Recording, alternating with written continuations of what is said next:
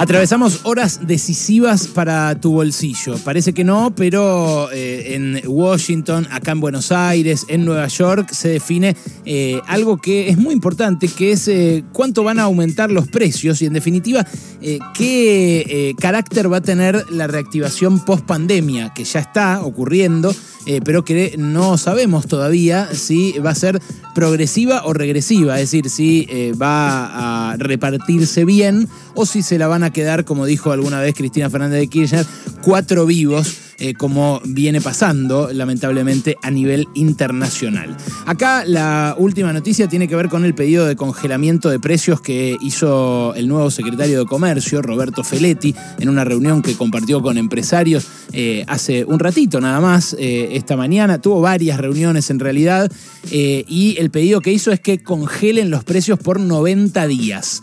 un pedido que todavía no fue respondido, que hay que ver de qué manera se pone en práctica, pero que en todo caso sería simplemente eso, una tregua de precios por un tiempito.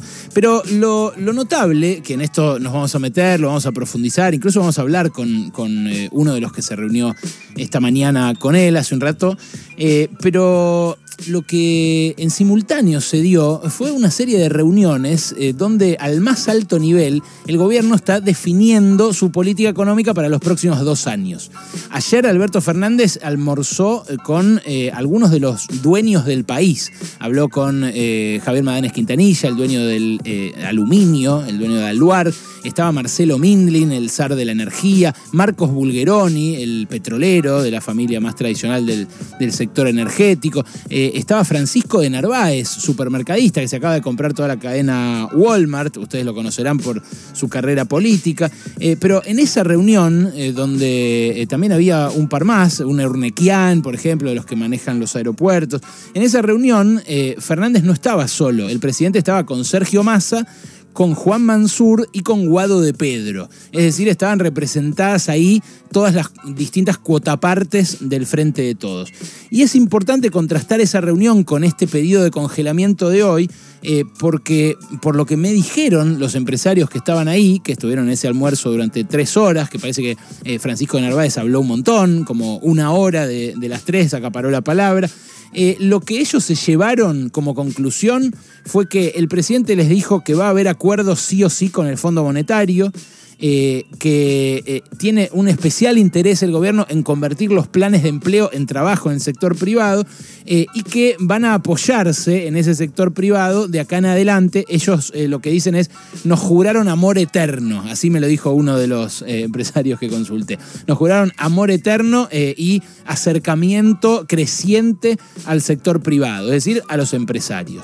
¿Por qué a los empresarios les importa tanto que el gobierno firme en simultáneo eh, un acuerdo con el Fondo Monetario? Bueno, porque el Fondo Monetario suele pedir las mismas cosas que les convienen a los dueños de los países, en este caso a los dueños de la Argentina. El Fondo Monetario siempre insiste con reformas laborales que hagan más fácil contratar y despedir, por ejemplo, para los empresarios.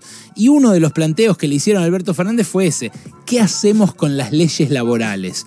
Eh, ayer, como no había sindicalistas, el gobierno zafó y dijo, no vamos a discutir eso ahora, tiene que estar también eh, el sindicalismo, eh, pero la sensación que se llevaron los empresarios fue que, bueno, que está abierto a discutir todo lo que ellos quieran con tal de que haya inversión privada y con tal de que vuelvan a contratar. Eh, en ese contexto, eh, y en simultáneo también, por eso digo que son horas decisivas para tu bolsillo, Martín Guzmán se preparaba para verse con Cristalina Georgieva, que la vio ayer a la tarde, ayer a la tarde-noche.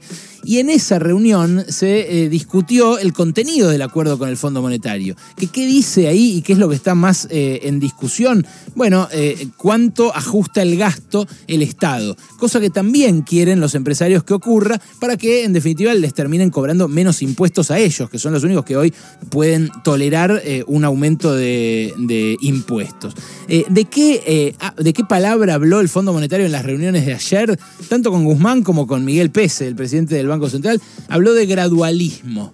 ¿Te suena gradualismo? Sí, ¿no?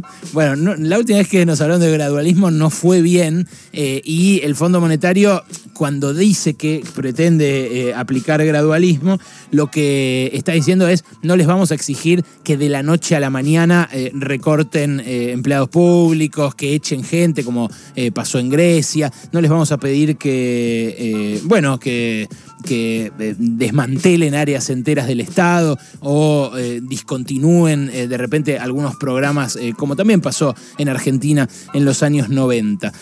bueno, la, palabra gradualismo, de todos modos, no, no saca la decisión del Fondo Monetario de pedir lo que pide siempre, ajustes y políticas amigables con el mercado. Pero no fueron esas dos solas las reuniones importantes de ayer donde se jugó tu bolsillo. Voló hacia Nueva York Juan Mansur y en Nueva York lo espera al nuevo jefe de gabinete, otra parte importante del establishment. Ahí en, eh, en Nueva York eh, lo aguarda, por ejemplo, Cristiano Ratazzi, eh, lo aguarda el patriarca del grupo Urnequian, Eduardo Urnequian, y lo aguarda también Gustavo Sinossi, que es un empresario muy influyente, muy amigo de Mansur, que en realidad era empresario, pero después se convirtió medio en agente yanqui, porque es la mano derecha de Luis Almagro en la OEA.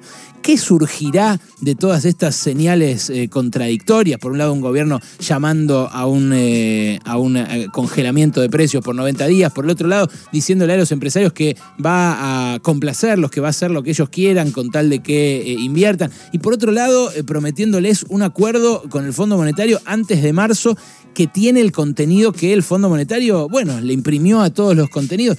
No sabemos, francamente, qué va a pasar, qué va a primar. Lo que sí sabemos es que la inflación, que mañana va a dar a conocer el INDEC, va a definir eso porque el ajuste que aplicó el gobierno en la primera mitad de este año venía frenando los ingresos de muchos y de muchas, venía mm, eh, aplastando los sueldos, eh, venía manteniendo a mucha gente debajo de la línea de pobreza.